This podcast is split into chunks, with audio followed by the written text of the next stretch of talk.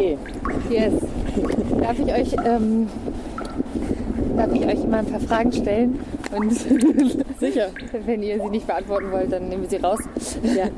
Ähm, ich fände es voll spannend, von euren ersten Erkulationserfahrungen zu hören.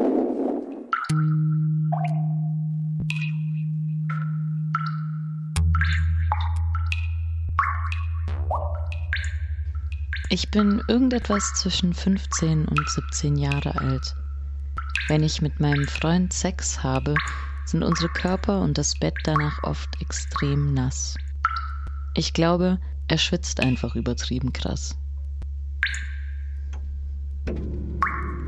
Ich bin 17 und sappe mich bei meinen Großeltern in den Sommerferien durch das, was deutsches Fernsehen so anzubieten hat. Und bleibe an American Pie hängen. Ich weiß in dem Moment noch nicht, dass es American Pie ist und verweile bei der amerikanischen Poolhouse Party Rote Becher Szene. Einer geht mit einer nach oben, befriedigt sie oral, sie schreit, dass sie kommt und plötzlich spritzt Wasser zwischen ihren Beinen in sein Gesicht. Ich bin fasziniert, verwirrt und verstört, denke, das ist ein schlechter Witz und schalte weg. Ich bin 19 und habe im Schwarzwald in einem stillgelegten Industriekühlschrank betrunken im Stehen Sex. Zum Orgasmus komme ich nicht, aber plötzlich sind meine Beine klitschnass. Peinlich berührt flüstere ich, ich glaube, ich habe mich angepisst. Er meint, dass das nicht sein kann.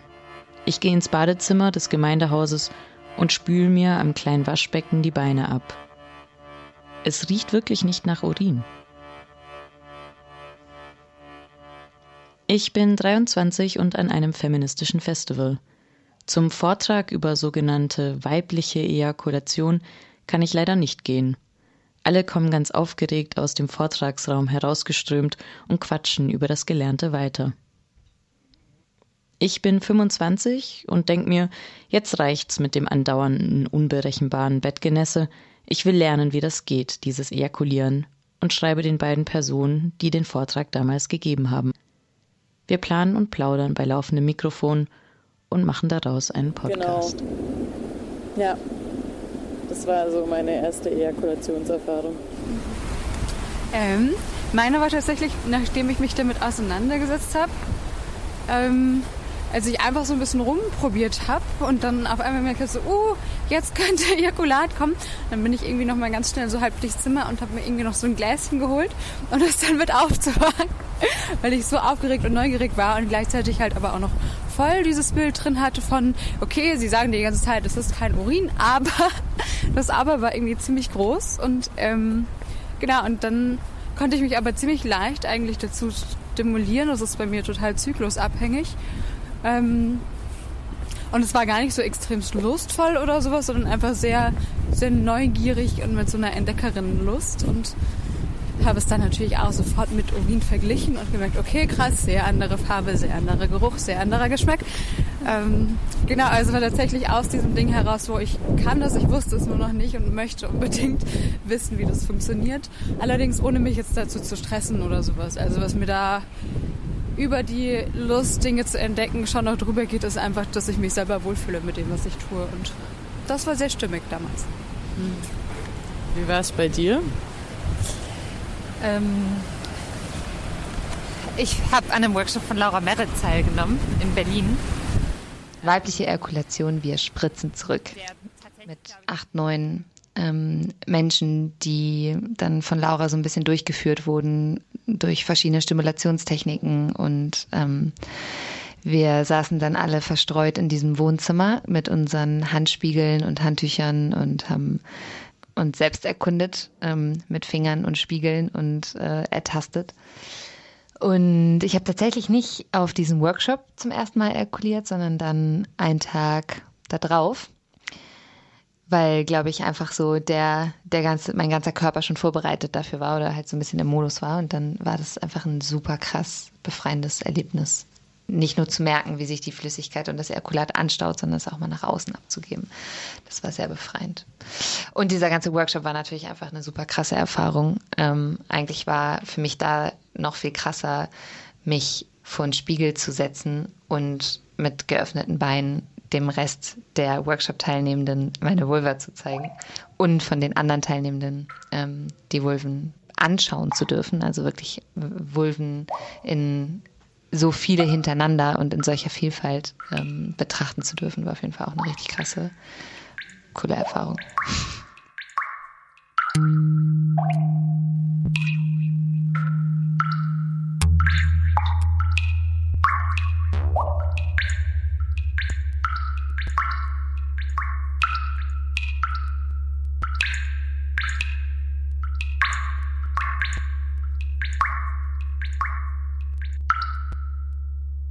Hallo? ich finde, das war schon mal ein guter Anfang. Ist da wer? Ja, wir sind Frieda, Ronja und Stella. Und ab und zu ejakulieren wir. Und manchmal auch nicht. Und heute sprechen wir mit euch darüber. Beziehungsweise eher zu euch. Weil ihr könnt ja leider nicht mit uns darüber sprechen. Was aber auch spannend wäre. Ihr müsst uns zuhören. Dafür sind wir aber miteinander im Gespräch. Sehr, sehr viel. Plaudern ein bisschen über Ejakulation mit Vulven und dabei dürft ihr uns zuhören.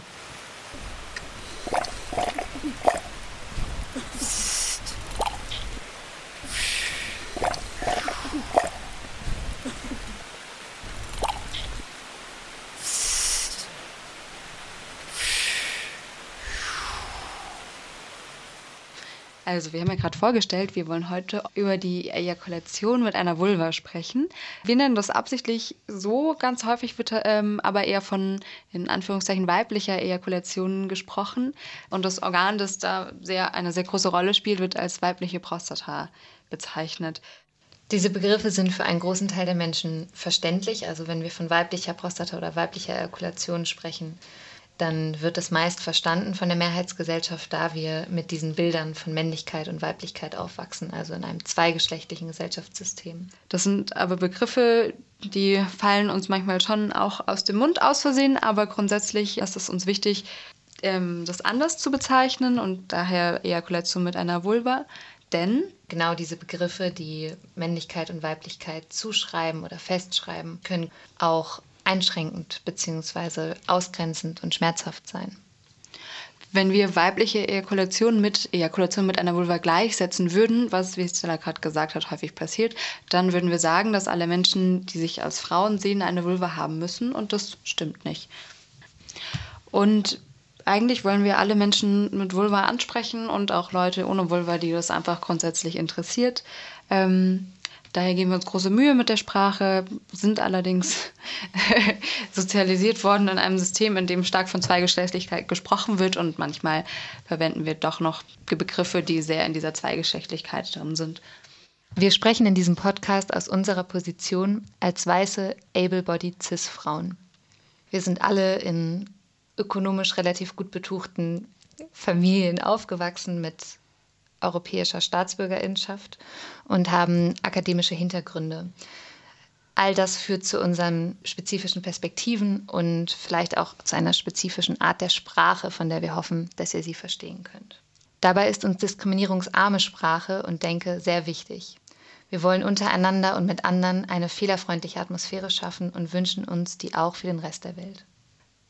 Wenn ihr unserer Darstellung etwas hinzufügen wollt oder konstruktive Kritik habt, dann schreibt uns gerne und die Adresse findet ihr auch in der Podcast-Beschreibung. Außerdem, hier gibt es kein Manual, das Schritt für Schritt zum Ejakulieren führt. Körper, Vorlieben, Lust und Unlust sind verschieden und wir wollen Wissen bereitstellen und euch Lust darauf machen, genau das zu tun, was sich für euch gut anfühlt.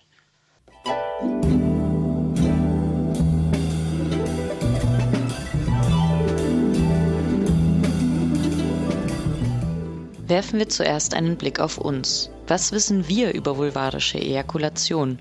Und was für ein Bild löst dieser Begriff bei uns aus? Okay, was wisst ihr zu sogenannter weiblicher Ejakulation? Ja, wollt ihr ein paar Ejakulationssounds machen?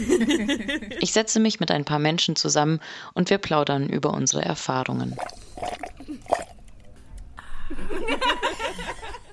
Du meinst, du meinst einfach, dass es abgefahren ist, dass da so auch so krass viel Flüssigkeit ja, ja, produziert dass ich wird. das kann, dass ich so Flüssigkeit produzieren kann, die dann so rauskommt. Das ist auch so alles voll und alles nass und dann ist es voll eklig, weil man liegt in so einer Lache und so. Ich dachte, es wäre so ein männliches Privileg, so eine ekelhafte Lache zu produzieren, in der man dann schlafen muss. Geiles Privileg. ähm, ja, voll. Also ich habe schon auch wahrgenommen als, als etwas, dass es eigentlich so ein ungeiles Privileg ist. Oder also Privileg, ganz schlechtes Wort eigentlich. Also so ein ungeiler Nebeneffekt von Erregung. Und dann aber, weil es bei, bei mir das so passiert ist, fand ich so voll, voll ätzend, dass es dann so nass ist überall. Ich fand es voll abgefahren. Also ich kam gar nicht klar, aber noch krasser war halt so, der Typ kam gar nicht klar. Okay. aber so im Bus, also so, er kam nicht klar oder er fand es so kacke kam nicht Nee, klar? er fand es nicht kacke, so, aber er kam nicht klar und das war irgendwie ähm, übelst witzig und empowernd so. Und ehrlich gesagt hatte ich so das Gefühl, okay, ich habe mich bepisst. So. And uh, I heard that when you squirt water out of your pussy, it smells bad and it's yellowy. Is that true?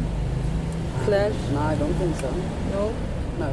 Zum einen wird Ejakulation mit der Vulva also als sehr negativ betrachtet. Da spielt vor allem der Mythos, dass Ejakulat Urin sei, eine große Rolle. Aber auch die Nässe an sich. Und dann ist aber, verstehe ich auch so diese Frage nach dem Aufwand. Also wenn ich dann irgendwie Bettlaken wechseln muss oder vielleicht gar nicht in meinem Bett ejakulieren will, weil ich weiß, die Matratze wird sowieso nass und dann irgendwie noch einen anderen Ort zwischendrin während der Intimsituation mir suche, um dann da ejakulieren zu können oder so. Dann, also das habe ich für mich auf jeden Fall auch das Thema, so die Frage nach dem Aufwand. Ich habe das tatsächlich gar nicht so doll als Ekel begriffen, sondern eher so dieses, es ist nass und ich finde nass, also so kam es für mich raus, nicht angenehm oder sowas mhm. mit kalt und was weiß ich verbunden. Ich musste gerade an diese eine Story von Diana Torres denken, die irgendwie von, das ist eine Autorin, die auf Spanisch geschrieben hat zu weiblicher Ejakulation oder Ejakulation. Ähm, sie nennt es weibliche Ejakulation. Una amiga que eyaculaba como una fuente en cada polvo empezó a sentirse cansada sin motivos y a respirar con dificultades por las noches. Und die erzählt von einer Freundin, die irgendwie ganz äh, viel und freudig ejakuliert und dann irgendwann ziemliche Atemprobleme immer wieder hat und irgendwie hustet und was weiß ich. Und dann feststellt, dass, weil ihre Matratze halt schon nicht so durchgeweicht war, sich da ein Schimmelfest drunter gesetzt hat. Und nachdem sie die halt rausgeschmissen hat, waren auch die Atemprobleme wieder besser. Pero la cosa fue a peor y se hizo obvio que había un problema más grave que una mera deficiencia de vitamínica.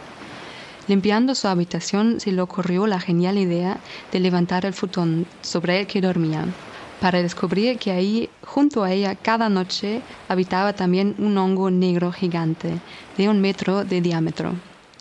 Limpió el hongazo y se acabó el problema de cansancio y de los pulmones. Parece que las esporas de este amiguito le estaban afectando.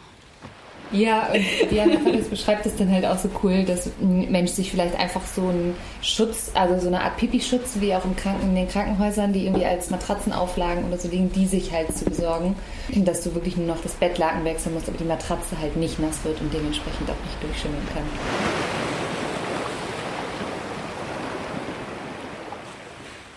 Die Frage ist dann halt manchmal so mit, wie weit möchte ich Sex vorbereiten, wie spontan Ja. möchte ich sein. Du hast schon auch gesagt, irgendwie mit Platz wechseln, extra um zu oder sowas.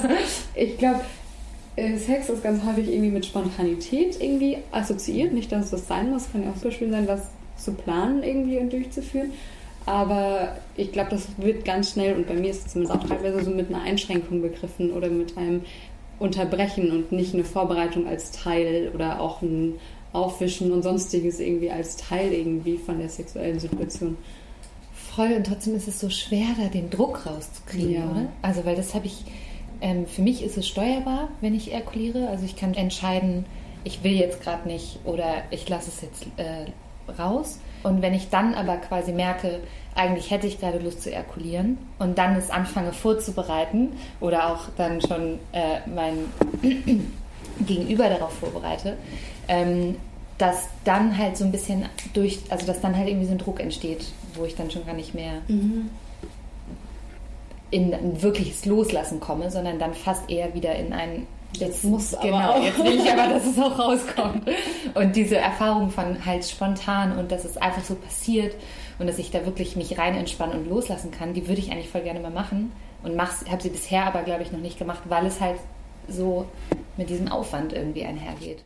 Druck wird auf unsere Körper aber nicht nur dadurch ausgeübt, dass manche Menschen, welche kontrolliert ejakulieren können, diese Ejakulation planen müssen oder dürfen sondern viele spüren vor allem den Druck, ejakulieren können zu müssen.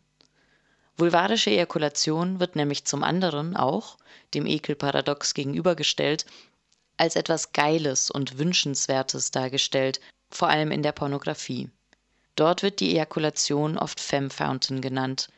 Und, wie wir es von vielen pornografischen Darstellungen kennen, sind sie oft überzeichnet und werden meist für heterosexuelle Cis-Männer produziert. Fontaine. You know, this this business, this discourse about orgasms always makes you feel like you're lacking something. Like me personally, I would say that I have a quite satisfying sexual life, and I, I think I don't have what is uh, described as female ejaculation. You know, this thing when you are coming, you squirt water out of your pussy or uh, urethra. I don't really know which one, and I'm not doing that. And uh, ever since I heard about this thing, that this is possible and everyone can do it, I've been feeling that I'm lacking something in my sexual life and I don't like this.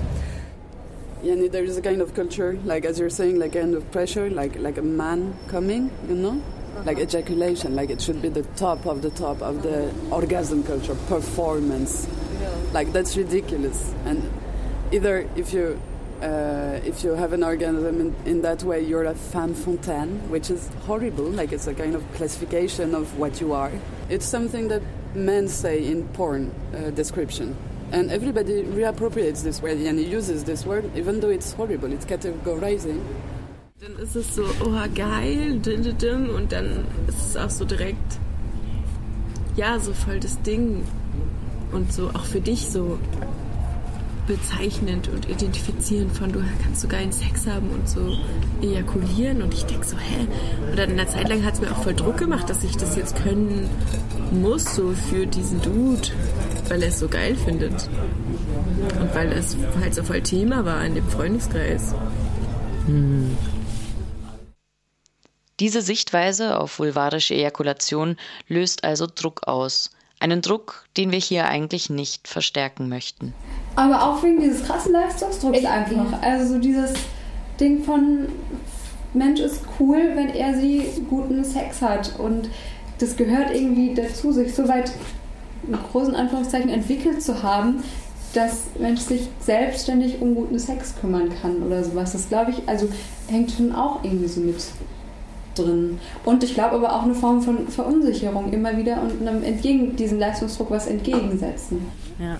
Das ist krass, weil da spiegelt sich echt dann auch so ein bisschen wieder, wie sehr neoliberalistische Ansprüche von höher, schneller, weiter und ja. immer besser und alles muss optimiert werden bis hin zu äh, meinem eigenen Selbst, wo ich dann irgendwie in so eine Selbstoptimierung abrutschen kann nach ähm, ja, neoliberalistischen Standards so ungefähr. So selbst die Art, wie ich ejakuliere. Muss noch op optimiert werden, genau. Wir wollen wir patriarchal ejakulieren. Ja, ja und ich glaube, dass, also mir hilft da zumindest so ein bisschen dieser Ansatz, wirklich mit einem Lustgedanken und einem Lusterleben an die Sache ranzugehen, was jetzt ja auch nicht immer unbedingt ekstasische Lust sein muss oder orgasmische Lust oder so, sondern vielleicht auch einfach ein, ah, das fühlt sich gerade gut an oder damit fühle ich mich wohl, also ähm, auch diese Art von Lust ähm, mit reinzunehmen in halt äh, ja, einen Entdeckungsprozess, wo ich mit Neugierde einfach mal ausprobieren kann, wie fühlen sich bestimmte Sachen denn an und will ich überhaupt, dass das quasi zu meinem ich nenne es jetzt mal sexuellem Repertoire dazugehört, weil die Erfahrung mache ich für mich auch immer wieder. Ich habe super schön Sex, ohne zu erkulieren. Und das ist nicht, also für mich ist das jetzt nicht so ein Standardding, ähm, was immer mit dabei sein muss oder so. Ich dachte gerade, es wäre halt mega schön, genau das auch mit Orgasmen irgendwie denken zu können. Ja. So dieses, hey, wenn ich Lust habe, wenn es passt, wenn es stimmig ist, dann voll gerne und aber halt auch sexuelle Begegnungen und Orgasmen anzufangen zu trennen.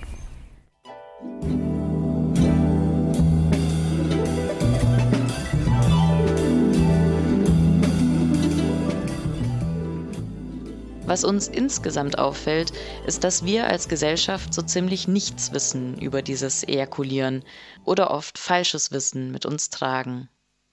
Dieses Nichtwissen kann gefährlich sein. Ein bekanntes Beispiel dafür porträtierte Eve Ensler in ihren Vagina Monologues, also Vagina-Monologen, welche 1996 in New York erst aufgeführt wurden. Down there. I haven't been down there since 1953.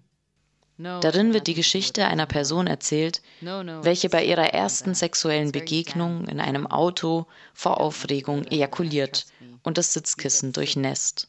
I couldn't control it. It was like this force of passion, this river of life just flooded out of me, right through my panties, right onto the car seat of his new white Chevy Bel Air. It wasn't pee and it was smelly. Die andere Person im Auto ekelt sich vor ihr und von da an ist Sexualität für sie mit Scham verbunden. So sehr, dass sie sich gar nicht mehr mit ihrem Da unten beschäftigt. You made me talk. You got it out of me. You got an old lady to talk about her down there. You feel better now?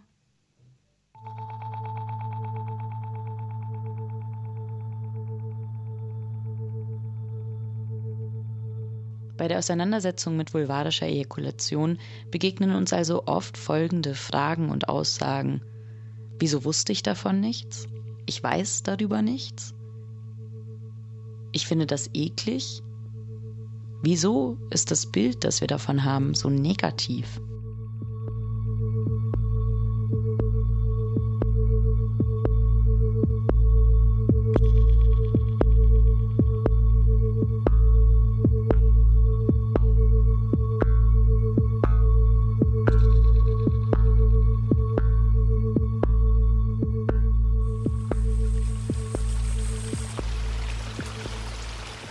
Mich würde direkt interessieren, was ihr für Begriffe kennt oder auch benutzt.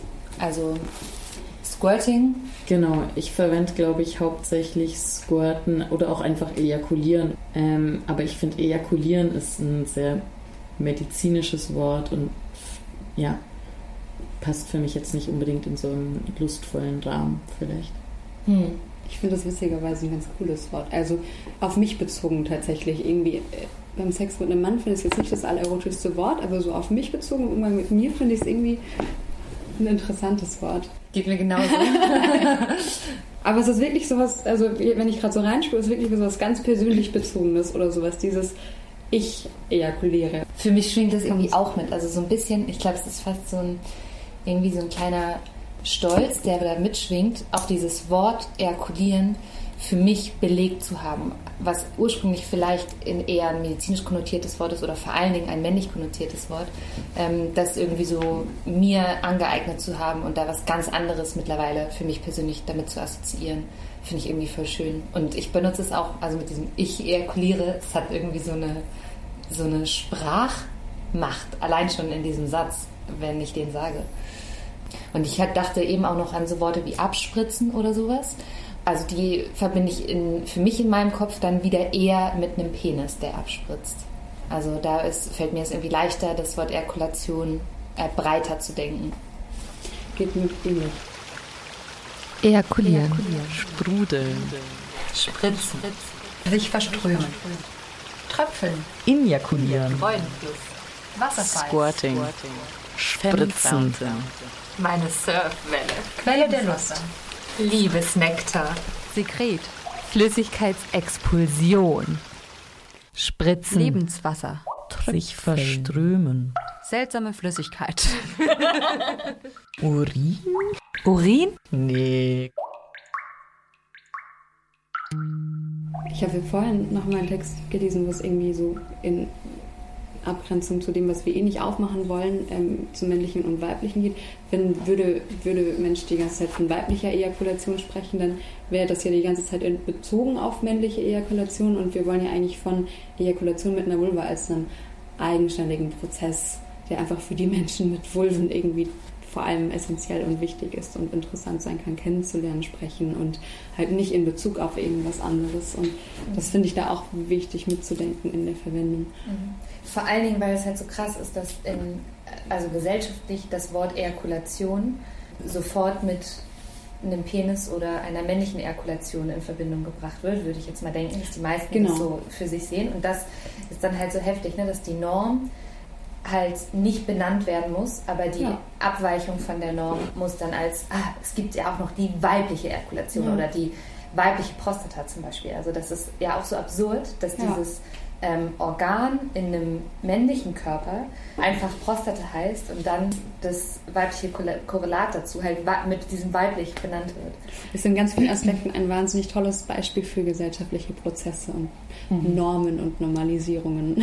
Ja, wobei ich aber auch sagen muss, dass für mich ich das, glaube ich, immer noch eine sogenannte weibliche Prostata so anfangs nennen werde in meinem Kopf, weil Mhm. mir bis vor kurzem gar nicht bewusst war, dass dieses Organ überhaupt existiert. Das ist ja auch so ein bisschen das Ding mit, wenn wir einen Vortrag machen wollen, wo können wir wie Werbung oder sowas machen. Wenn wir von weiblicher Ejakulation sprechen, dann wissen jede Menge Menschen auch, die sich nicht unbedingt mit gendersensiblen Themen irgendwie auseinandergesetzt haben, ähm, wovon wir sprechen und fühlen sich vielleicht angesprochen und kommen.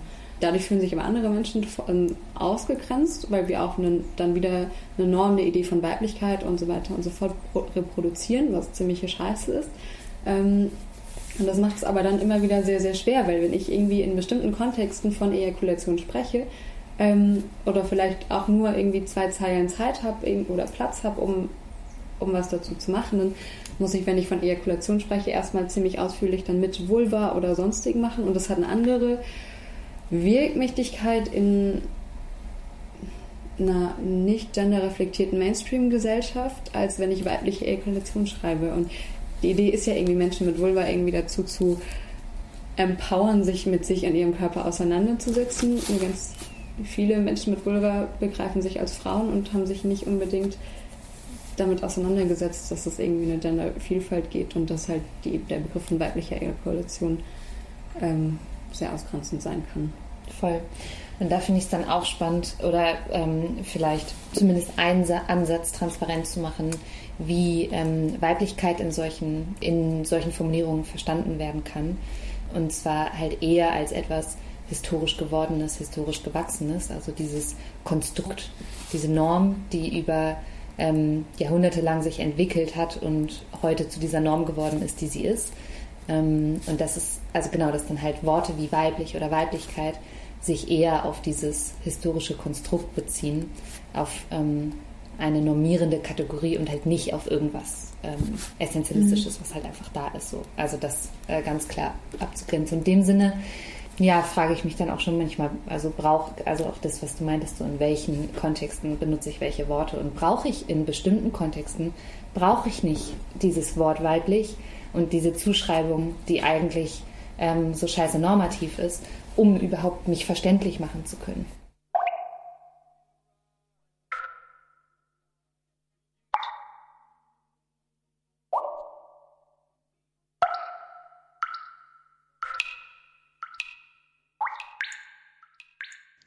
Zweigeschlechtliche Rollenbilder sind tief im westlichen wissenschaftlichen Denken verstrickt.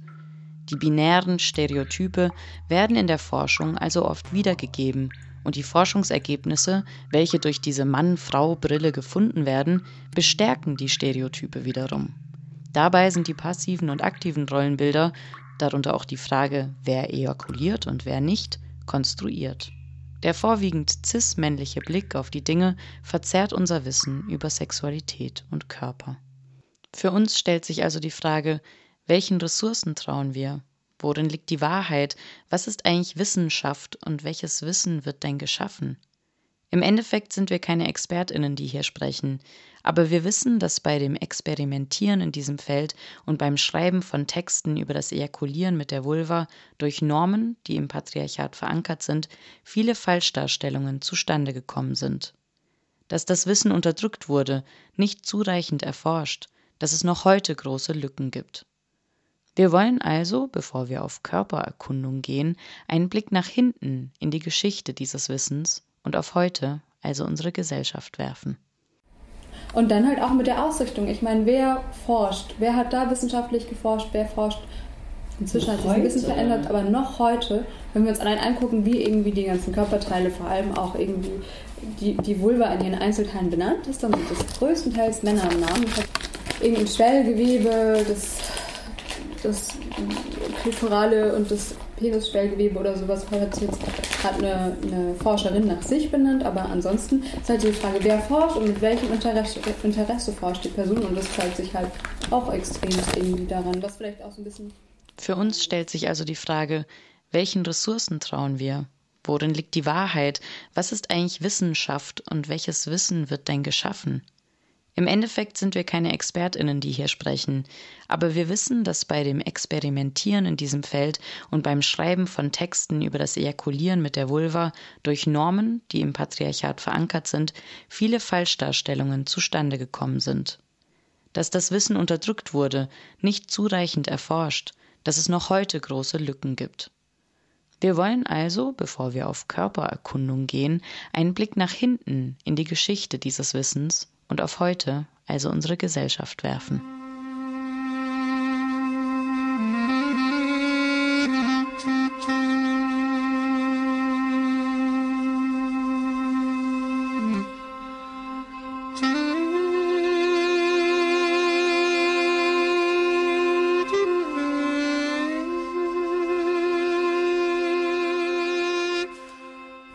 angefangen, also wirklich angefangen in der Antike, da würde ich jetzt mal starten, mhm. oder? Also das halt so in der Antike die ganzen wirklich tatsächlich auch berühmten Philosophen wie Aristoteles und Hippokrates, ein gewisser Galenus zum Beispiel, alle diese Philosophen schreiben schon über die Ejakulation. Aristoteles hat ähm, gesagt, dass einige Frauen ja äh, ejakulieren können, andere nicht und hat dann versucht, einen bestimmten weiblichen Typ auszumachen an Frau. Also hat dann Frauen nochmal in Weiblichkeiten versucht zu kategorisieren, die dann ejakulieren können, wenn sie halt bestimmt besagten Typ entsprechen oder nicht. Wolltest du gerade auf, die, auf diese Säfte und diese Vorstellungen davon raus? Ja, Okay, dann. Auf die Zwei-Samen-Theorie nämlich, äh, genau. so, so, wurde sie genannt, was also in der Antike für viele eine Rolle gespielt hat, dass davon ausgegangen wurde, dass die Fortpflanzung darüber passiert, dass männliches und weibliches Ejakulat äh, sich vermischen und je nach Vermischung des Geschlechts des Babys dadurch bestimmt wird. Also dass wenn mehr männliches Ejakulat beteiligt war bei diesem, beim sexuellen Akt, dann wird das Baby männlich. Wenn mehr weibliches Ejakulat beteiligt war, wird es weiblich. Und darüber, über diese Zwei-Samen-Theorie, wurde sich tatsächlich auch noch bis ins Mittelalter Intergeschlechtlichkeit erklärt. Also wenn dann quasi beide Ejakulate sich zu gleichen Anteilen vermischt haben, ähm, war dann das Baby intersex. Also das war so äh, das Erklärmuster dahinter. Nice. ja, es ist halt so witzig aus heutiger Perspektive, aber eigentlich damals aus dem Erfahrungshorizont eigentlich ja gar nicht so dumm. Ne? Also voll das erlaubt vor allem auch ein wahnsinniges Spektrum an äh, Geschlechts. Geschlechts voll, voll, ja total. Hippokrates hat ähm, zum Beispiel auch gesagt, dass Frauen nach innen oder nach außen ejakulieren können. Das ist ein Thema, auf das wir später wahrscheinlich nochmal zurückkommen. Aber ich, für mich war es irgendwie ziemlich spannend, irgendwie, dass sich griechische Philosophen, wahrscheinlich noch deutlich mehr Menschen, aber von denen ist es halt übermittelt, Gedanken zu Ejakulation gemacht haben, Gedanken irgendwie zu Ejakulation unterschiedlicher Geschlechter, wie wir gerade gehört haben, und das auch in ihren Werken mit aufgeschrieben haben. Das zeigt doch, dass es definitiv einen Stellenwert hatte und zeigt vielleicht dann auch, wenn wir uns nachher nochmal angucken, wie das verschwunden ist, dass es vielleicht gar nicht so leicht war, das verschwinden zu lassen auch. Genau, und Galenus, den hattest du vorhin erwähnt, das finde ich auch noch ganz wichtig zu erwähnen, ja. sagt, dass Frauen regelmäßig ejakulieren sollen, dass es sich nicht anstaut.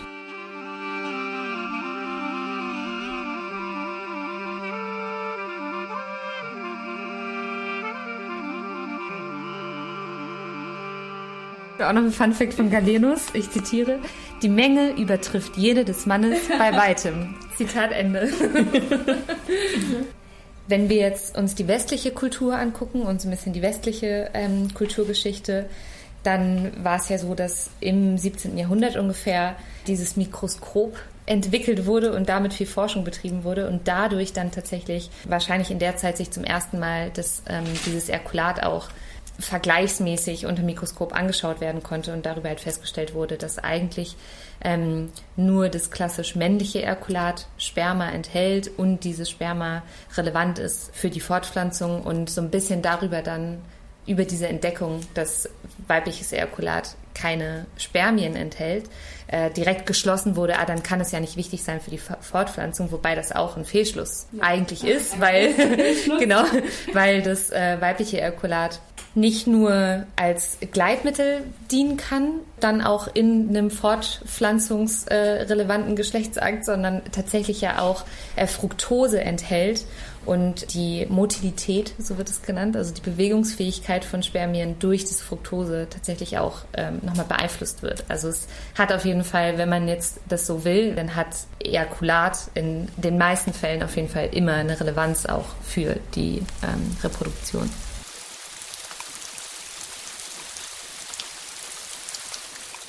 Ich finde gerade voll spannend, mir zu überlegen, dass einfach von dort von Anfang an ausgegangen wurde, dass es kein Urin ist sondern eine eigene Flüssigkeit. Ah, das habe ich gerade auch gedacht. Dann ist halt auf einmal eine Flüssigkeit, die Menschen ausstoßen können, wirklich verschwunden. Die gibt es auf einmal nicht mehr. Und dann braucht es halt unbedingt Erklärungsmuster, um irgendwie herauszufinden, was jetzt die Flüssigkeit ist, die rauskommt. Und dann, klar, kennt Mensch Urin, weil es kommt auch einiges raus.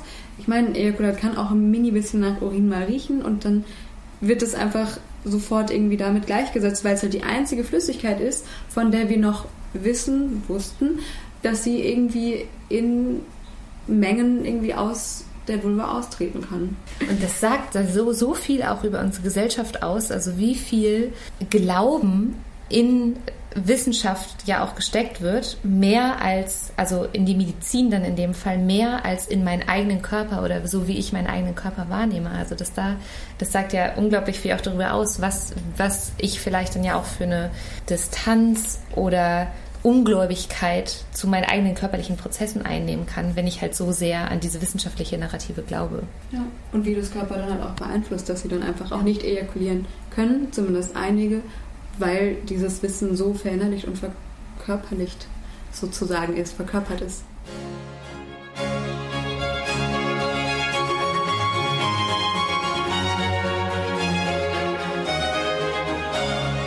So, jetzt waren wir beim 17. Ja, genau, 17. Jahrhundert.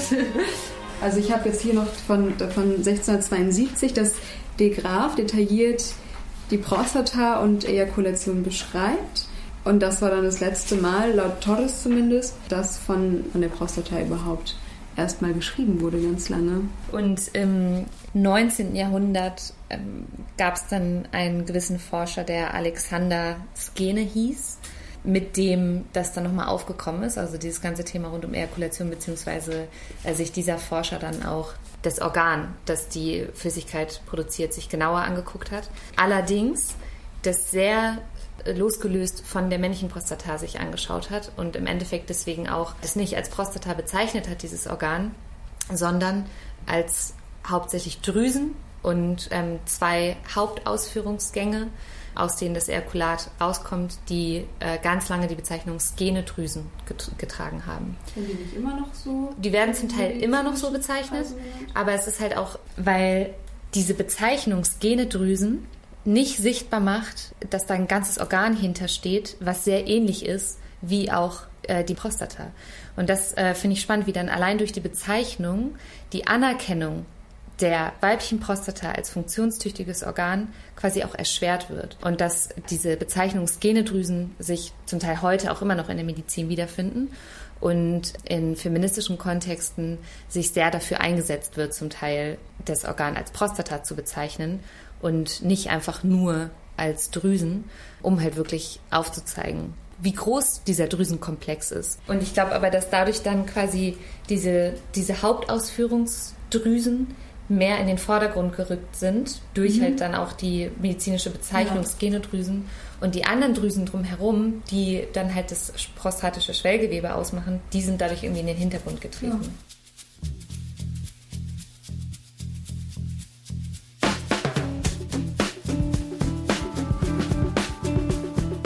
Seit den 60ern, 70ern ähm, gab es dann einfach feministische Bewegungen und ähm, Frauen, eine Frauengesundheitsbewegung, die sich in Selbsthilfegruppen versucht haben, auch den eigenen Körper wieder anzueignen und sich damit auseinanderzusetzen, was der eigene Körper eigentlich kann und möchte und so weiter, woraus halt auch schon viele Informationen entstanden sind, auf die wir inzwischen zurückgreifen können, die aber, wie Stella vorhin ausgeführt hat, früher für uns gar nicht zugänglich waren und einfach ins allgemeine Wissen noch nicht integriert wurden.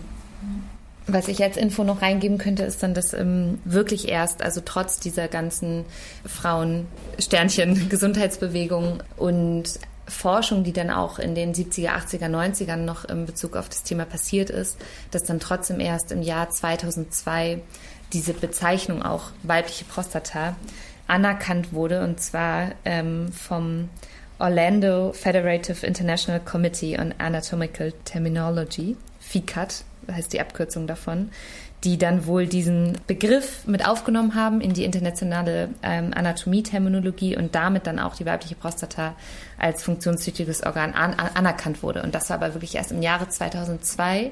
Und es gibt trotzdem zum Teil noch wissenschaftliche Artikel aus dem aus Anfang der 2000er, die immer noch bestreiten, dass das Ejakulat ist. Also, sondern da immer noch irgendwie mit Parallelen zu Urin rumforschen und das äh, belegen wollen. Also super absurd.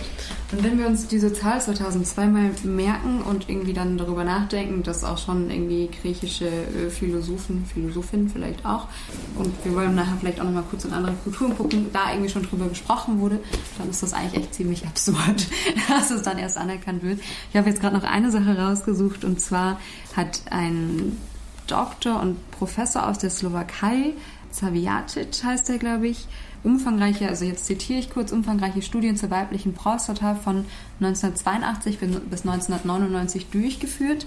Der war Professor für Pathologie und forensische Medizin und hat dann Abdrücke ähm, von Prostatas, Prost, was ist denn der Plural davon, gemacht, die er im, in Vulven gefunden hat. Und der zeigt dann tatsächlich, hier sind Wachsmodelle, die weibliche, also oder die Harnröhre, jetzt habe ich gerade schon wieder abgelesen, und die hier steht parauretrale Gänge und Drüsen, also er lehnt sich da ganz doll ans Gene an, aber hier sind tatsächlich einige Bilder von einfach unterschiedlichen Prostatas, wie sie aussehen, von Größen und so weiter und so fort. Und dann frage ich mich immer mehr so, ja, wie ist es eigentlich möglich, sich immer noch damit auseinanderzusetzen, ob es das jetzt gibt oder nicht? Was ich spannend finde, ist, dass ähm, dieser Zaviakic ähm, verschiedene anatomische Ausprägungen von mhm. der Prostata beschreibt und ähm, schon auch deswegen so ein bisschen ähm, darauf hinweist, dass halt einfach eine richtig große Variabilität besteht und die Größe und Ausprägung und dann natürlich auch äh, was oder wie viel Flüssigkeit diese Prostata produzieren kann, dass das total variiert von Person zu Person. Ähm, und das hängt wohl damit zusammen, dass in der embryologischen Entwicklung ähm, einfach diese Prostata sich ausbildet unter dem Zusammenspiel von verschiedensten Hormonen, die auf die Ausbildung einwirken.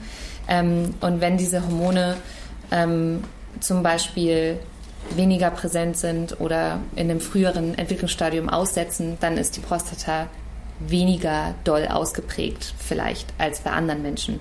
Und das erklärt auch, oder das würde zumindest Sinn machen für mich, warum dieses Ejakulat und der Prozess der Ejakulation auch so unterschiedlich sein kann von Mensch zu Mensch. Also dass halt, dass, ähm, dass bei einigen Menschen wirklich total viel Flüssigkeit innerhalb kürzester Zeit und auch wiederholt ausgestoßen werden kann. Und bei anderen Menschen ist halt eher ein rausplätschern oder mit gar nicht so viel Menge, aber trotzdem nass und eine andere Flüssigkeit als die Befeuchtungsdrüsen produzieren. Was aber auch ein Aspekt sein kann, der von Situation zu Situation unterschiedlich ist. Also jetzt bloß weil Mensch einmal oder mehrmals irgendwie weniger oder sanfter ejakuliert hat, heißt das nicht, dass sie weniger ausgeprägt ist, sondern dass da mhm. ganz viele Faktoren und mitunter auch vielleicht die Ausprägung der Prostata mit mhm. reinspielt. Mhm, voll. Und vor allen Dingen auch der Zyklus. Also ja. äh, das wird auch immer wieder betont.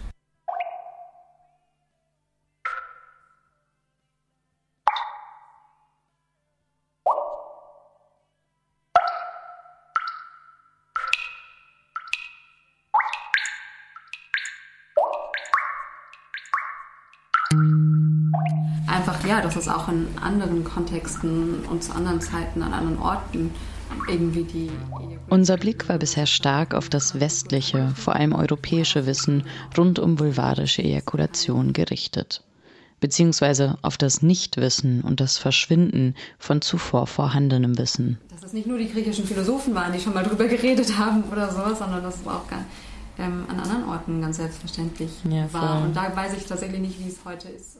Dass die Anatomie der Vulva und ihre Funktion so stark verdrängt wurden, hängt natürlich auch mit dem hier herrschenden christlichen Gedankengut zusammen.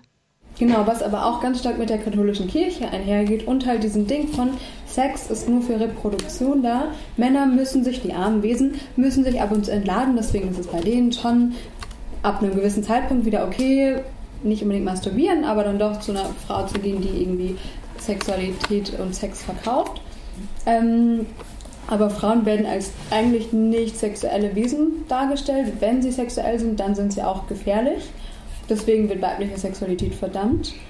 Und genau, bestimmte Aspekte sind einfach nicht mehr wichtig. Und das geht schon ziemlich stark halt mit genau diesen Rollenbildern, aber halt auch vor allem der katholischen Kirche, die halt bestimmte Bilder zur Sexualität mit reinbringt, einher.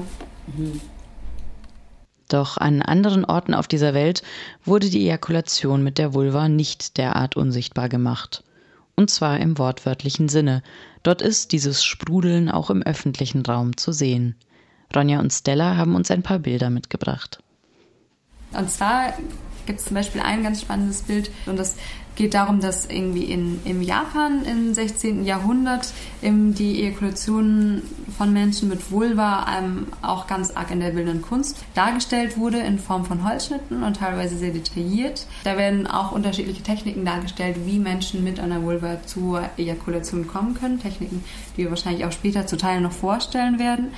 Und da stand dabei, dass, äh, dass die Ejakulation auch wirklich gewünscht, gefeiert und genossen wurde. Und es gab extra Instrumente sozusagen, um diese Ejakulation zu fördern. Zum einen ein Dildo, der einfach die äh, richtige Fläche stimulieren soll und aber auch eine Schale, um das Ejakulat aufzufangen, weil das, wir hatten vorhin auch schon den Begriff als Lebenswasser zählt. Und da gab es den, oder gibt es, wer weiß, die Sage, dass ähm, das Wasser auch verjüngt sozusagen. Und ähm, deswegen war das auch wichtig, das aufzufangen. Und ich, das war jetzt ein Beispiel und das fand ich irgendwie sehr eindrucksvoll. Und das Bild tatsächlich ist auch, wie eine Person mit Vulva irgendwie auf dem Rücken liegt und ähm, Flüssigkeit aus ihr herausströmt und die unter ihr wirklich aufgefangen wird.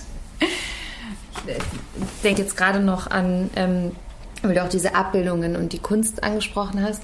Das ähm, ist in Indien zum Teil auch an Tempeln oder ähm, immer noch irgendwie Figuren, Statuen gibt, die Göttlichkeiten abbilden, die entweder mit weit gespreizten Beinen ihre Vulva zeigen oder zum Teil sogar aus dieser Vulva heraus erkulieren. Das sind dann so Brunnenstatuen zum Teil.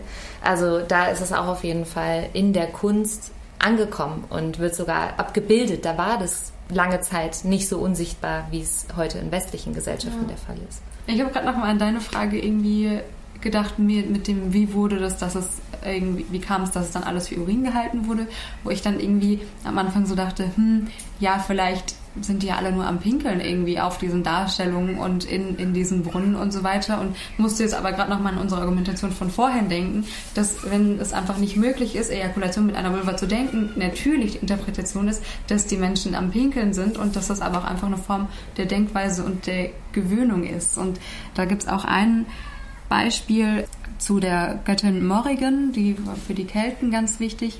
Die schafft einen Fluss, nachdem sie mit einem anderen Gott Sex hatte. Und das wurde ganz lange als Urin übersetzt, dass sie einen Fluss aus Urin geschaffen hat. Und wenn wir uns irgendwie anschauen, ich bin voll dafür, Urin irgendwie den Charme zu nehmen.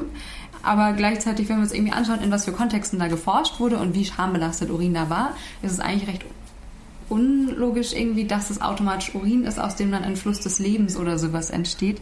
Und da wurde jetzt die neue Übersetzung, ähm, die oder korrigierte Übersetzung ist Wasser des Lebens, weil Wasser im keltischen Leben bedeutet. Und da kann man sich halt inzwischen auch darauf zurückbesinnen, dass Morrigan wahrscheinlich ejakuliert hat und dabei halt diesen Fluss des Lebens geschaffen hat. Und ja, wenn man aber dieses Wort irgendwie Ejakulation nicht für diese Göttin hat, dann kann sie halt auch nur urinieren.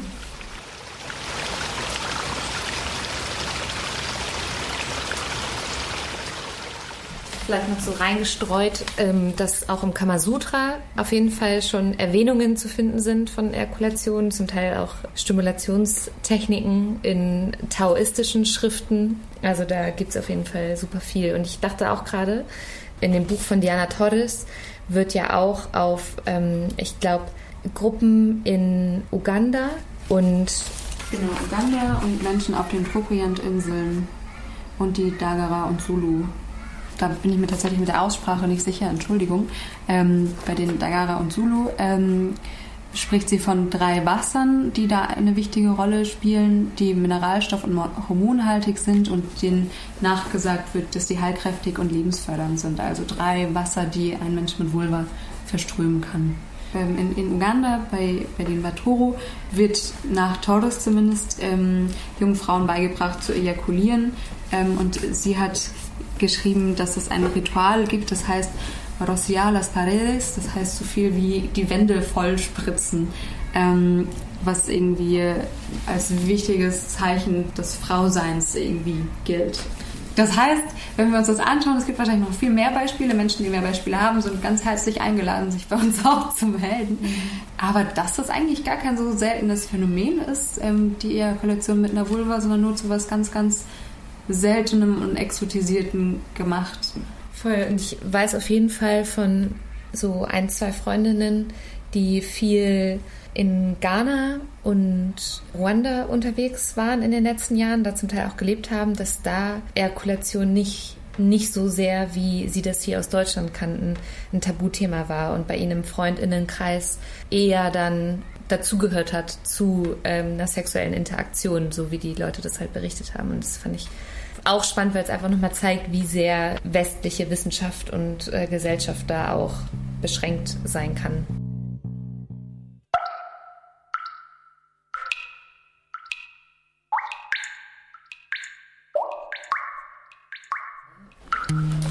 erzählt gehabt, nachdem du meintest, so krass, das sind halt echt so voll die philosophischen Fragen, halt so mit was ist Wissen, was ist Wahrheit, dass ich jetzt halt in, in der Recherche für meine Hausarbeit dann schon wieder angefangen habe, die feministische Literatur und äh, die ganzen Frauengesundheitsbewegungssachen anzuzweifeln, weil ich so viele medizinische Fachartikel gelesen habe, die halt innerhalb ihrer Logik schon irgendwie Sinn ergeben haben und dann aber so im Widerspruch zum Teil standen, halt so feministischen ähm, Ansätzen. Und deswegen hatten wir das da jetzt nochmal. Über das Ejakulieren mit Vulven gibt es viele Texte, viele Quellen, viele anerkannte wissenschaftliche Abhandlungen, Untersuchungen von nicht anerkannten experimentierfreudigen subjektive Berichte, Streit.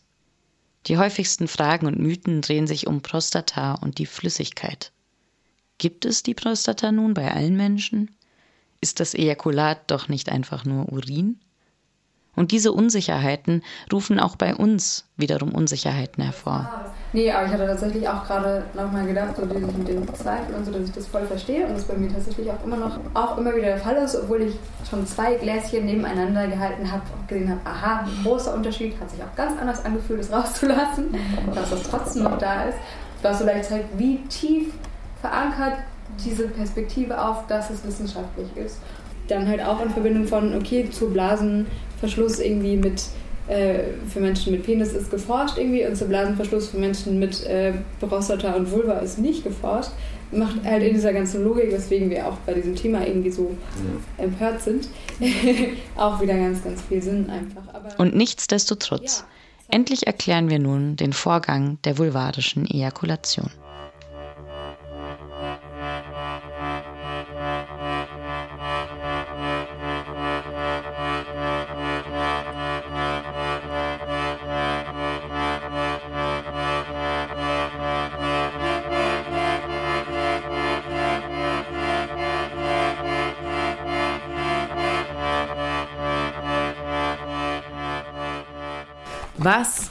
Um alles in der Welt passiert da denn jetzt eigentlich, wenn ich ejakuliere?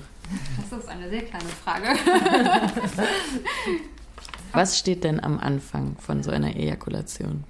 Am Anfang steht so als allererstes erstmal sich selber kennenzulernen einfach und die eigene Vulva kennenzulernen, zu wissen, wo die Harnröhre ist. Vielleicht sogar bei einigen Menschen sieht man das, diese Skenedrüsen, also diese Ausgänge sozusagen von diesen Kanälen, sonst werden die auch parauretrale Luftröhresdrüsen genannt, einfach weil das so zwei Kanäle sind, die direkt neben der Harnröhre rauskommen. Aber tatsächlich, bevor ich jetzt versuche, das anatomisch zu schreiben, noch erstmal so dieses Ding von, es ist einfach erstmal wichtig, sich selber kennenzulernen, irgendwie die eigene Vulva mal gesehen zu haben, von innen ertastet zu haben, zu merken, wie unterschiedlich sie sich anfühlen kann. Und darauf kann man dann aufbauen, irgendwie genau also sich mal irgendwie zu spüren, wie die Harnröhre von außen sich anfühlt, wie die stimulierbar ist und dann auch langsam die G-Fläche irgendwie zu ertasten. Und wenn die bekannt ist und, und sich stimmig anfühlt, dann kann ein Mensch anfangen, die zu stimulieren erstmal. Das finde ich tatsächlich auch voll den spannenden oder voll den wichtigen Aspekt, so die Harnröhre als Lustorgan mitzuentdecken. Also eigentlich ist ja dieses äh, sich immer dann beziehen auf das Männliche, finde ich eigentlich doof, aber jetzt in dem Fall ist es äh, vielleicht spannend, äh, sich vor Augen zu führen, dass bei einem Penis diese, also die Harnröhre an sich viel mehr mit einbezogen ist, auch in äh, Stimulation und in Sex, weil halt aus der Harnröhre das Ejakulat rauskommt und das da gar nicht so, also die Harnröhre nicht so in Vergessenheit gerät wie bei einer Vulva, das der Fall sein könnte. Und da dann irgendwie so ein bisschen ja, die Harnröhre zu entchamisieren und das Lustvolle an der eigenen Harnröhre zu entdecken, finde ich auf jeden Fall auch einen wichtigen und spannenden Punkt. Mhm ich finde das eigentlich total faszinierend, irgendwie, wie vielfältig das ist und wie wenig mir das bewusst war irgendwie, weil die Harnröhre habe ich halt tatsächlich nur funktional gesehen und dann hatte ich halt irgendwie noch meine Vulvaöffnung und ähm, die habe ich auch nur funktional gesehen und sich das erstmal bewusst zu machen, was für eine Vielfalt irgendwie an unterschiedlichen Drüsenöffnungen, Kanälen irgendwie da ist mit unterschiedlichem Potenzial, das kann, glaube ich, schon zu einem guten Ansatz sich selber kennenzulernen, beitragen. Also ist das jetzt so eine Art von Einladung an Zuhörende, das zu tun? Es kann ja auch sein, dass es da echt viel Stigma gibt, dass Menschen damit Probleme haben, ja. das zu erforschen. Also ja, es ist eine Einladung, auf jeden Fall. Ich finde, wenn ein Mensch Lust hat, sich mit sich und dem Körper zu beschäftigen, dann ist das auf jeden Fall als Einladung gemeint. Es ist aber auch als Einladung gemeint, vielleicht einfach den Geist oder die Gedanken ein bisschen weiter dafür zu öffnen und zwar auch nur so weit, wie sich stimmig anfühlt. Ich möchte nicht, dass irgendjemand denkt, ich muss das jetzt unbedingt für mich entdeckt haben oder sowas. Wir sprechen da eh schon die ganze Zeit drüber, aber ich will es trotzdem jedes Mal nochmal wiederholen. Man kann doch einfach jetzt dem so ein bisschen die Tür öffnen vielleicht und in zehn Jahren die Tür ein bisschen weiter öffnen und dann vielleicht was ausprobieren, weil ich meine, für einige Menschen sind das auch neuere Gedanken und dann ist es total wichtig, sich da ganz gemütlich dran zu gewöhnen. Und, und vielleicht auch tatsächlich, ähm, wenn halt das Gefühl aufkommt, dass es irgendwie nichts für mich, mir bringt die Beschäftigung mit diesen Themen nichts, da dann auch eine klare Grenze zu ziehen und ähm, die eigene ja. Asexualität, würde ich es jetzt für mich nennen, also dass ich für mich das auch total wichtig finde, ähm, immer mal wieder für vielleicht asexuellere Phasen in meinem Leben einzustehen. Und da ist dann ein Nein, ich will gerade nicht, egal was es ist, ob jetzt ein Nein zu Sex oder Nein zu, ich will gerade mich mit anderen Dingen beschäftigen als mit meinem Körper, ähm, ist genauso wertvoll natürlich wie das Ja.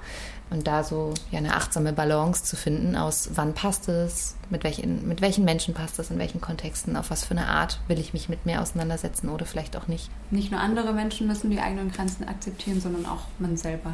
Ja. ja. Finde ich manchmal gar nicht so leicht. Ja, ja voll. Ja.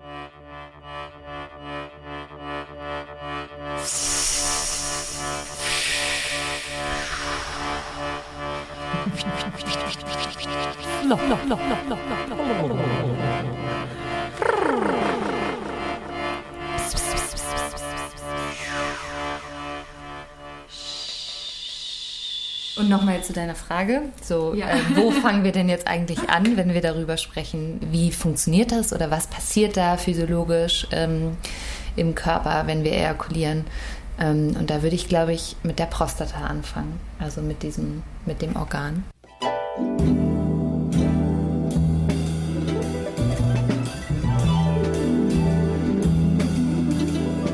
Ich habe auf jeden Fall gerade so als Zahlen im Kopf, dass diese Prostata, also das Prostataorgan, ungefähr irgendwas zwischen drei bis fünf Zentimeter groß sein kann und aus Drüsen, hauptsächlich aus Drüsen besteht, zum Teil aus Gängen und Muskelfasergewebe, sogenannten Glattmuskelzellen, glaube ich. Genau, das so zu der Frage, was ist denn eigentlich diese Prostata?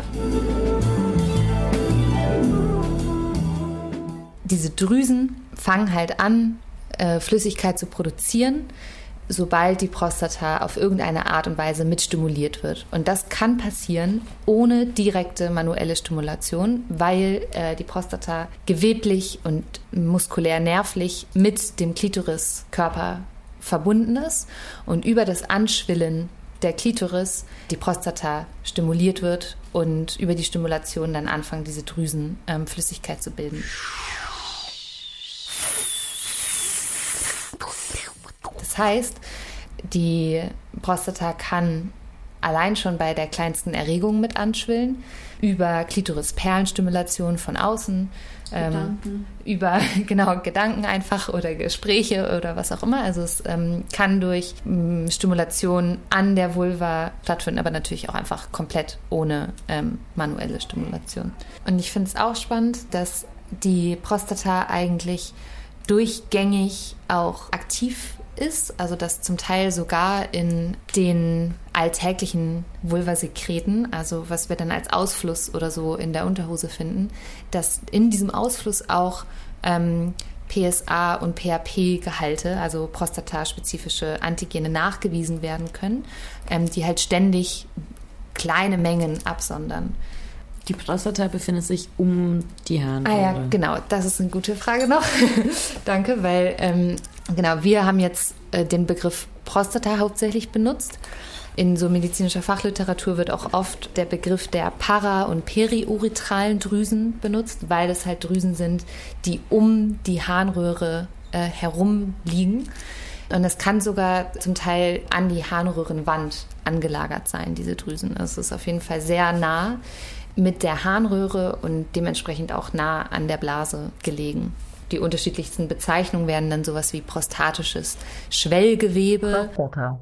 Parauretrale Drüsen. Ähm, einfach nur Prostata oder para- und periuretrale Drüsen. Para- und periuretrale Drüsen. Oder halt die alte Bezeichnung skenische Drüsen. Prostatisches Schwellgewebe.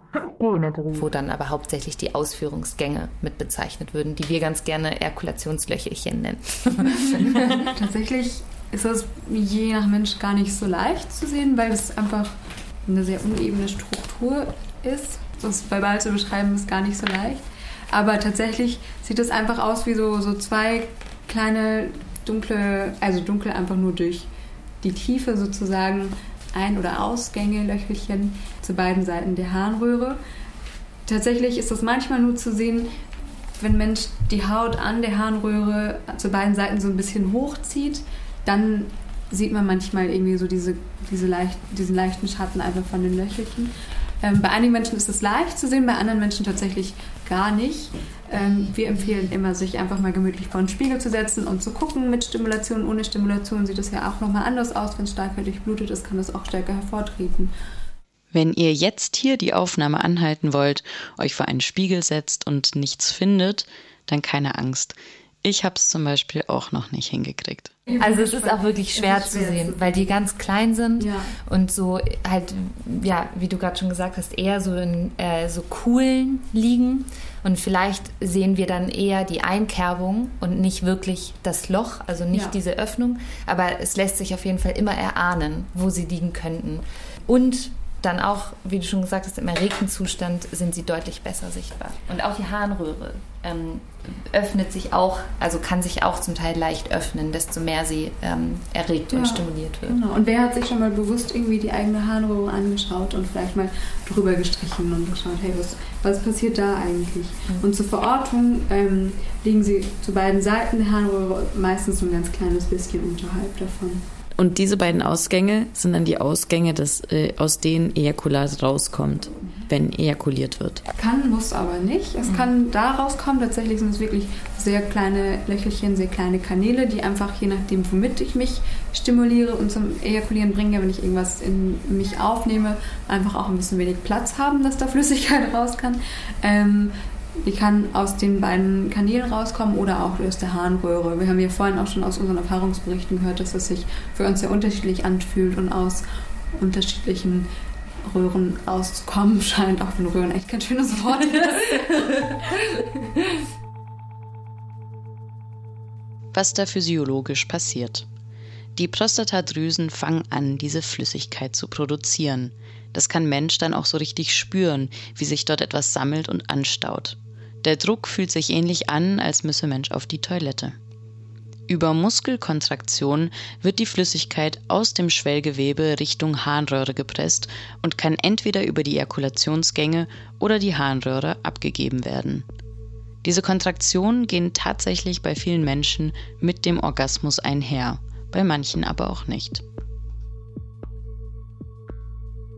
Und wie das Ganze passiert, also ähm, wie gesagt, total wichtig, es kann ohne und mit Orgasmus stattfinden und kann vielleicht eher heraus, also einfach wie so ein Schwall herausflutschen, ohne dass es irgendwie wirklich spürbar ist an, den, an der Harnröhre oder an den Erkulationslöcherchen.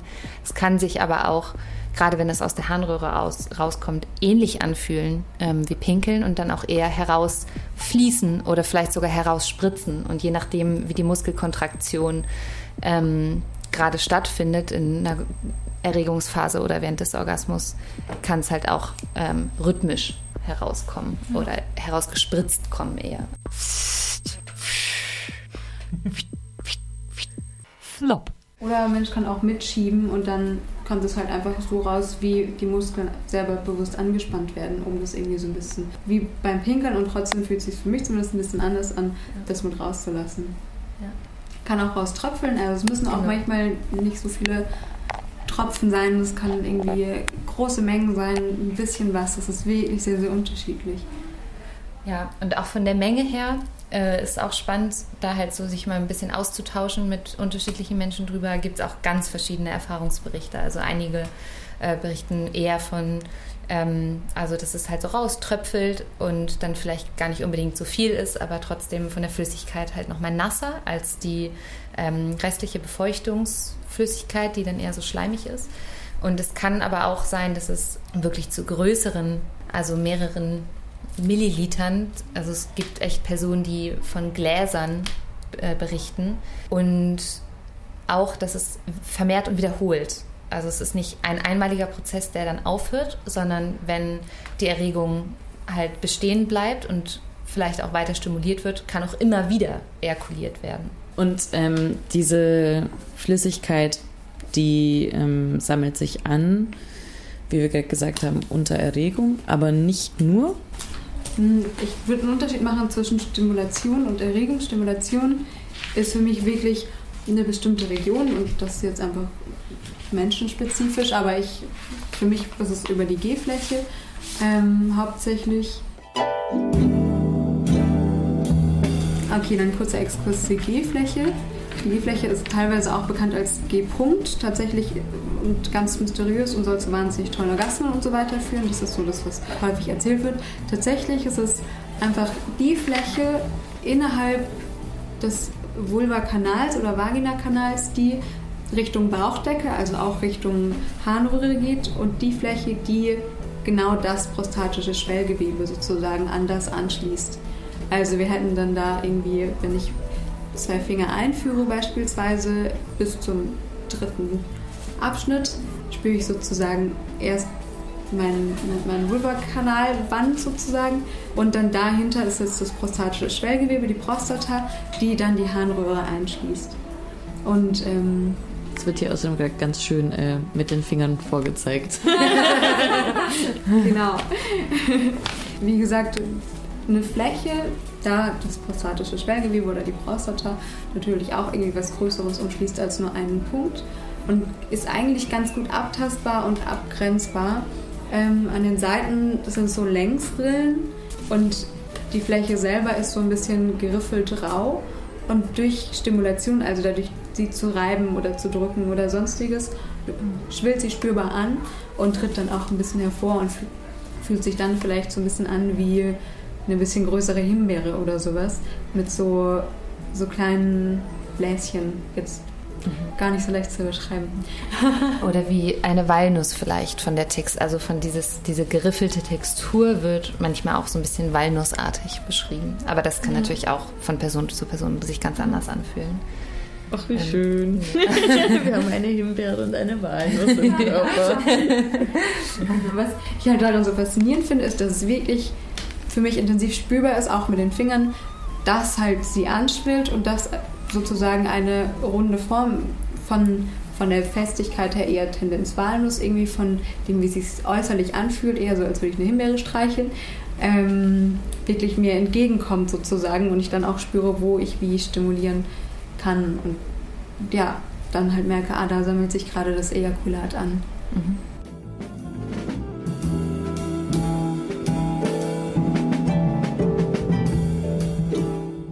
Wir waren gerade bei dem Unterschied zwischen Erregung und Stimulation, ne?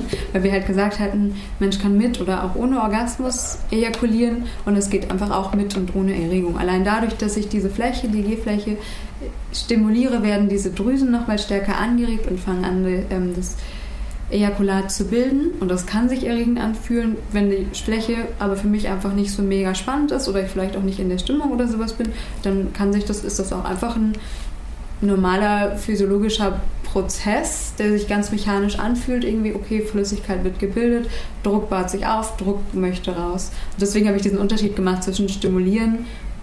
Stimulieren kann zu Erregung führen, kann aber auch irgendwie dazu führen, dass sich Haare am Körper aufstellen oder halt Ejakulat bildet. Wusstet ihr schon, dass ihr injakulieren könnt? Also nach innen ejakulieren? diese Flüssigkeit, die sich da anstaut, ähm, eventuell halt durch ein Festhalten der Muskulatur des Beckenbodens nicht nach außen abgegeben wird, gerade weil es halt äh, so sehr in Verbindung gebracht wird mit, mit Urin, was halt eher abgeklemmt wird dann. Oder wir es auch einfach nicht gewohnt sind, diese Muskeln zu entspannen. Also ich mhm. glaube, ganz viele Menschen haben einfach auch einen leicht angespannten Beckenboden oder sowas und gerade so die Mischung aus Anspannung und Entspannung kann irgendwie Erregung und Orgasmen fördern, aber ganz häufig ist so eine leichte Anspannung oder so ein leichtes Zurückhalten da, gerade wenn die Angst vom Pinkeln auch mit dabei ist. Und über dieses ähm, ja nicht ganz loslassen und ein bisschen ähm, angespannt oder fest bleiben, äh, kann es dazu kommen, dass das Ejakulat über die Harnröhre zurückgeleitet wird in die Blase. Das heißt, nicht nach außen abgegeben wird, sondern inner, nach innen in die, Bla, in die Blase abgegeben wird. Und dann ähm, beim nächsten Mal auf Toilette gehen, also beim nächsten Uringang, wird dann das Ejakulat zusammen mit dem Urin ausgeschieden. Was tatsächlich auch sichtbar ist. Also dieses Urin sieht anders aus. Ähm, ist halt verdünnt mit dem, mit dem Erkulat, was zum Teil eine andere, eine andere Farbe hat oder das Urin irgendwie klarer macht. Und oder ein bisschen milchiger. Ja, ein bisschen milchiger eventuell.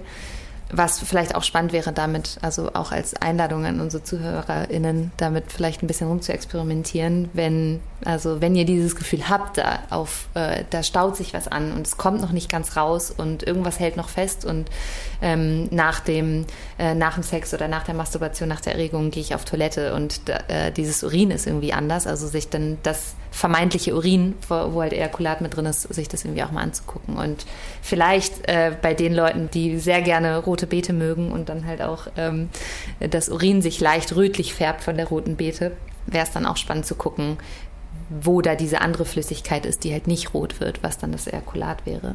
Wir starten jetzt außerdem eine ähm, deutschsprachig weite äh, Experimentierreihe mit rote Beete und Ejakulat.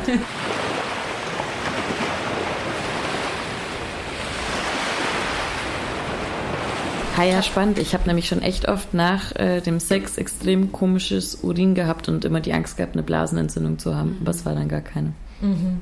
Grundsätzlich ist Pinkel nach dem Sex, wenn Mensch nicht ejakuliert hat, eine sehr gute Idee, gerade um halt irgendwie Blasenentzündungsrisiken zu mindern. Mhm. Wenn ich also injakuliere, erhöhe ich ein Blasenentzündungsrisiko? Ja, das ist, das finde ich, ja genau, voll die spannende Frage, wo ich jetzt auch nicht so genau, also bisher keine wissenschaftlichen Forschungen oder Artikel zu finden konnte. Ich kann für mich persönlich aus empirischer Erfahrung sagen, dass ähm, ich weniger Blasenentzündungen habe, seitdem ich ejakuliere. Ob das jetzt im Zusammenhang steht oder nicht, kann ich natürlich in dem Sinne nicht beweisen oder so, aber ich glaube, auf, also ich bin mir sicher, dass Ejakulieren auf jeden Fall ähm, förderlich dafür ist, dass Bakterien, die vielleicht in der Harnröhre ähm, sein könnten, rausgespült werden. Also es hat auf jeden Fall was Reinigendes. ähm, zu ejakulieren. Ich habe nicht den Eindruck, dass es das irgendwie verstärkt. Also ich merke schon manchmal einfach so diesen Druck und weiß, was es ist und merke gerade, ja, ich mag aber gerade nicht zu ejakulieren irgendwie beim Sex mit jemand anderem und ähm, ich achte einfach darauf, danach aufs Klo zu gehen, aber das habe ich davor auch schon gelernt, dass das eine gesunde Sache ist.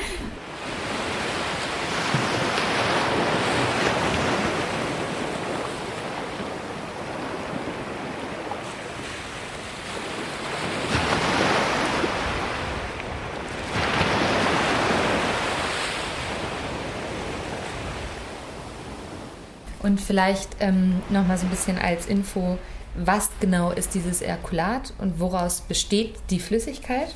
Was da so ganz ausschlaggebend ist und was dann Ejakulat auch von Urin unterscheidet, ist ähm, das prostataspezifische Antigen, PSA abgekürzt. Das ist eine saure Prostataphosphatase.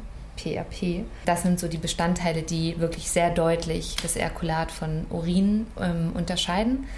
Und zusätzlich enthält das Ejakulat auch Mineralstoffe wie zum Beispiel Calcium, Glucose und Fructose können mit drin sein. Ähm, und Fructose hat unter anderem oder in, in dem Fall, also wenn, wenn wir jetzt da mit ähm, einem Fortpflanzungsaspekt drauf gucken, beeinflusst Fructose die Motilität, also die Bewegungsfähigkeit der Spermien. Und Serotonin ist anscheinend auch mit dabei. Also als Hormon, äh, als äh, wird es auch als Glückshormon, glaube ich, ja bezeichnet, ja. ne?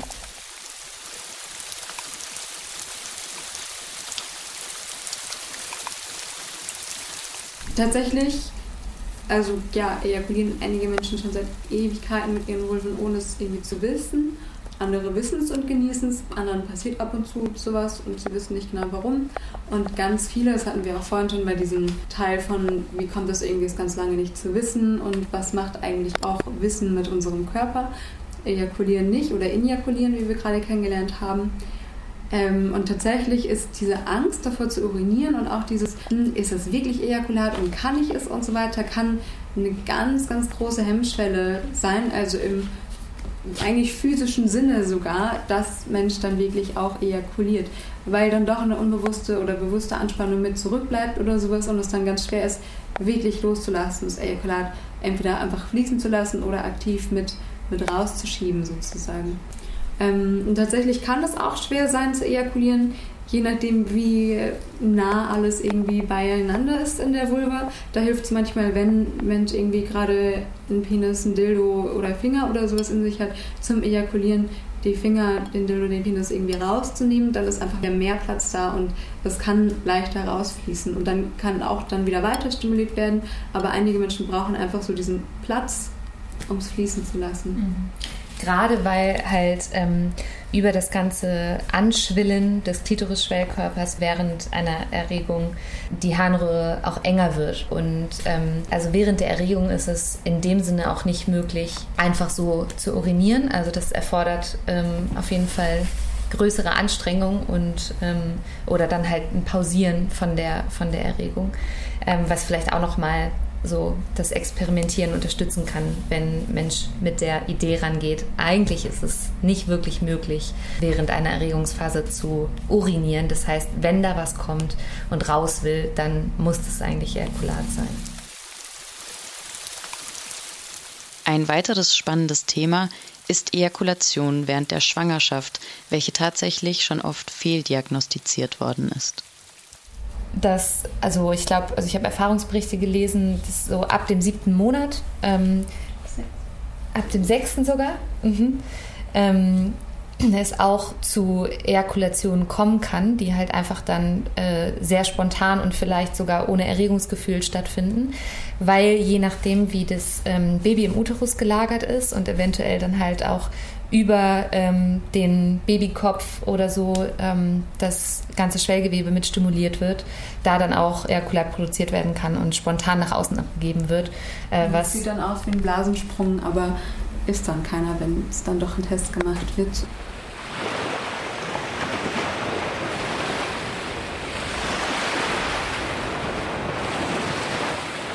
Wie fühlt es sich aber eigentlich an, dieses Ejakulieren mit der Vulva?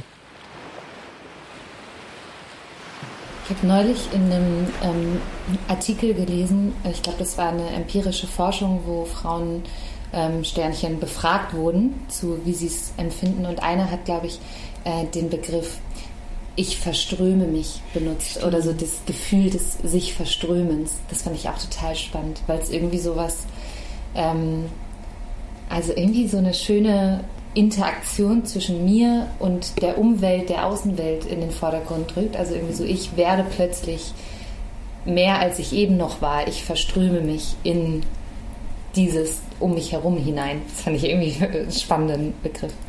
Nee, aber ich denke halt trotzdem so richtig oft, ich muss pissen beim Sex und dann breche ich so ab, aber wahrscheinlich könnte ich dann so ejakulieren. Wie geil wäre das? Aber ich denke halt so, ich muss pissen. Ja, nee, nee, aber es fühlt sich für mich ganz anders an als pissen müssen. Nee, voll anders. Es ist halt so kribbeliger, aber ich finde, also ich finde es. Ich verstehe so den Vergleich oder ich, ich meine mich zu erinnern, so das zu denken. Hm. Wie hat sich das angefühlt bei dir? Also bei mir fühlt es sich ähm, total, also kribbel, irgendwer hatte von euch eben auch schon mal gesagt, dass das ein bisschen kribbelig ist. Und so ist es auf jeden Fall. Also, dass ich merke, wenn dann auch wirklich da jetzt was anfängt zu fließen, ähm, und bei mir kommt es, glaube ich, meistens tatsächlich aus der Harnröhre, dass es sich, dass es so ein ganz komisches, intensives Kribbeln ist, was sich ganz anders anfühlt als ähm, Pinkeln, aber trotzdem ähnlich. Also irgendwie ist so das Wort, was für mich am ehesten beschreibt, echt befreiend. Wie fühlt es sich bei dich an? Bei dich? bei dir? Ähm, bei mir ist es tatsächlich auch keine intensive, also es, hm, okay, ich merke, dass ich sofort anfange zu vergleichen mit anderen körperlichen Empfindungen. Ähm, muss ich vielleicht gar nicht. Es fühlt sich ziemlich, ziemlich sanft an irgendwie. Ich spüre einfach irgendwie, was mich eigentlich viel mehr fasziniert, ist, wie stark ich meine Prostata spüre, irgendwie einfach auch mit den Fingern spüren kann. Ähm, und das Ejakulieren selber ist was, wo ich wirklich jedes Mal aktiv loslassen muss oder es zulassen muss. Ähm, und wo ich dann aber auch so ein bisschen mitschieben kann, sozusagen. Und dadurch spritzt das so ein bisschen raus und das fühlt sich ziemlich gut an. Ich mag das Geräusch tatsächlich auch voll gerne. Und ähm, für mich fühlt es sich eher an, als würde es zu beiden Seiten der Harnröhre rauskommen und nicht aus der Harnröhre selber.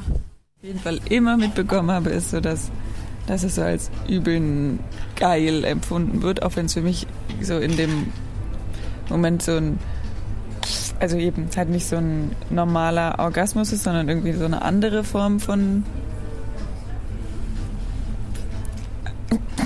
weiß auch nicht. Also so ein ähm, ja, schon irgendwie so ein heftiges körperliches Empfinden. Also ja, nee, ich habe kein Wort dafür eigentlich, wie es sich anfühlt, wenn, wenn ich so abspritze.